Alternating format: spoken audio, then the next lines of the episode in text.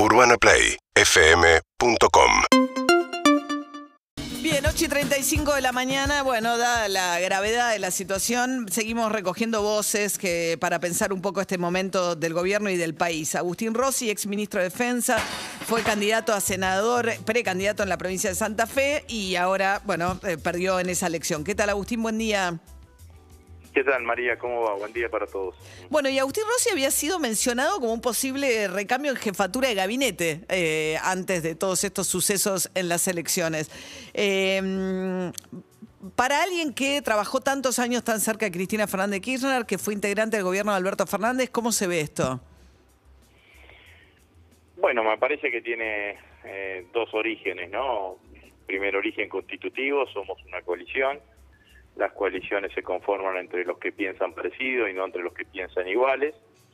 Eh, y el otro y la otra causa, sin ninguna duda, es el resultado electoral del domingo pasado, que tiene dos aspectos: por un lado su contundencia y por el otro lado lo sorpresivo, porque no era esperado eh, un resultado tan negativo de la manera que se dio. Bueno, eso generó un debate político hacia el interior de nuestro de nuestro espacio que yo confío que la inteligencia y el compromiso de nuestros principales líderes se encuentren el cauce necesario como para resolverlo positivamente.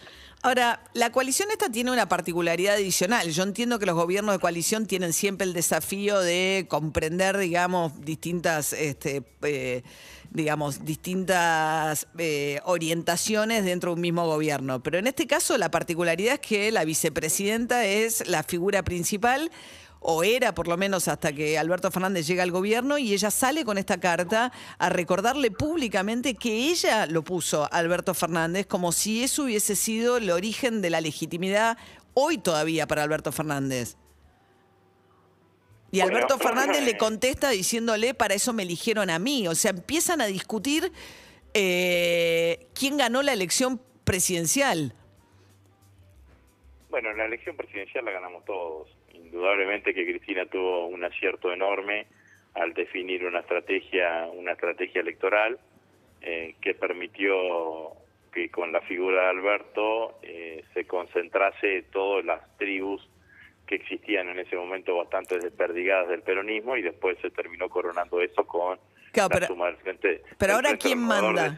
pero ahora quién ahora quién manda Cristina. Sergio, de Sergio Massa. Bueno, Cristina lo dice claramente allí, digamos, no, el poder ejecutivo es unipersonal y el presidente es el que toma las decisiones. Ahora que ella no resigna su responsabilidad política, sin duda que eso también es absolutamente cierto.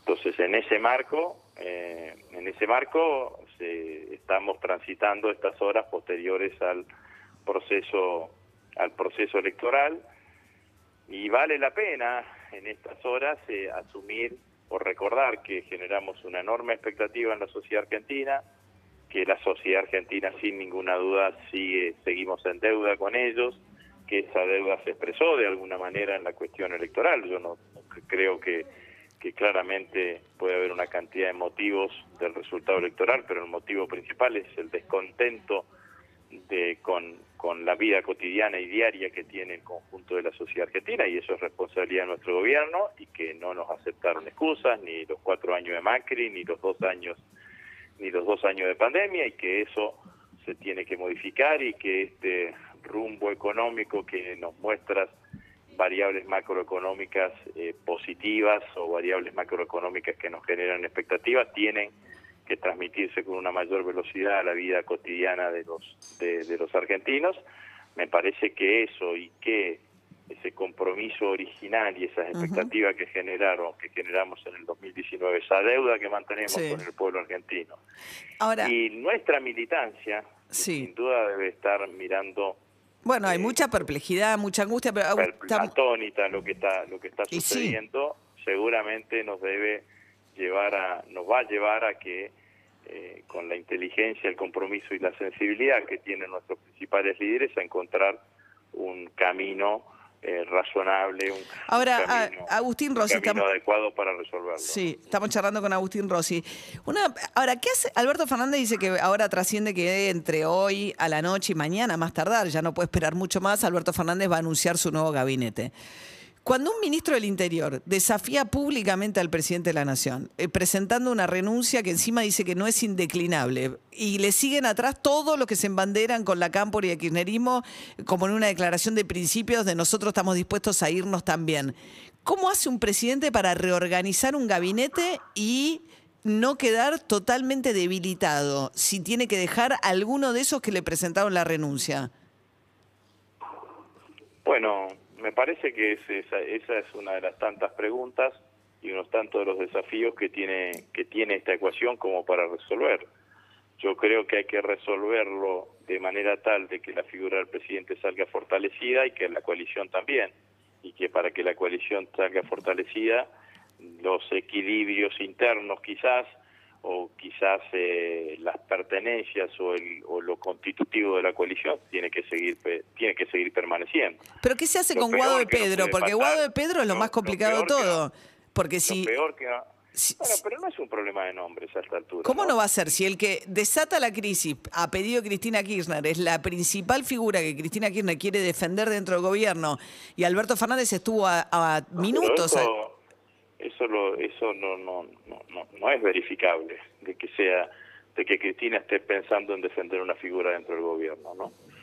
No, no, no, no, no, no lo pensaría de esa manera, digamos, ¿no? Creo que independientemente de todo, y tampoco estoy en condiciones de interpretar, pero conociendo a Cristina no está pensando en un lugar o en el otro, sino que está pensando en, lo que dijo en la carta, en cómo se relanza el gobierno.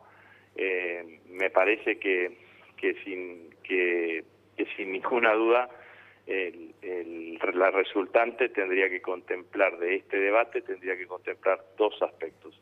Primer aspecto es la coalición se sigue manteniendo unida, segundo aspecto el presidente sale con su liderazgo fortalecido. O sea, no puede echar a todos los funcionarios de la Cámpora que le presentaron la renuncia, pero tienen que hacer algún gesto de autoridad en el rearmado de su gabinete. No, no, estoy, no estoy diciendo que, que deba o que no deba, que lo que tenga o que lo que no tenga que hacer el presidente. Estoy diciendo que el, la lectura final de lo que suceda tiene que contemplar estas dos cosas. La, la coalición se fortalece en el marco de su unidad y el presidente eh, se fortalece en el marco de su autoridad.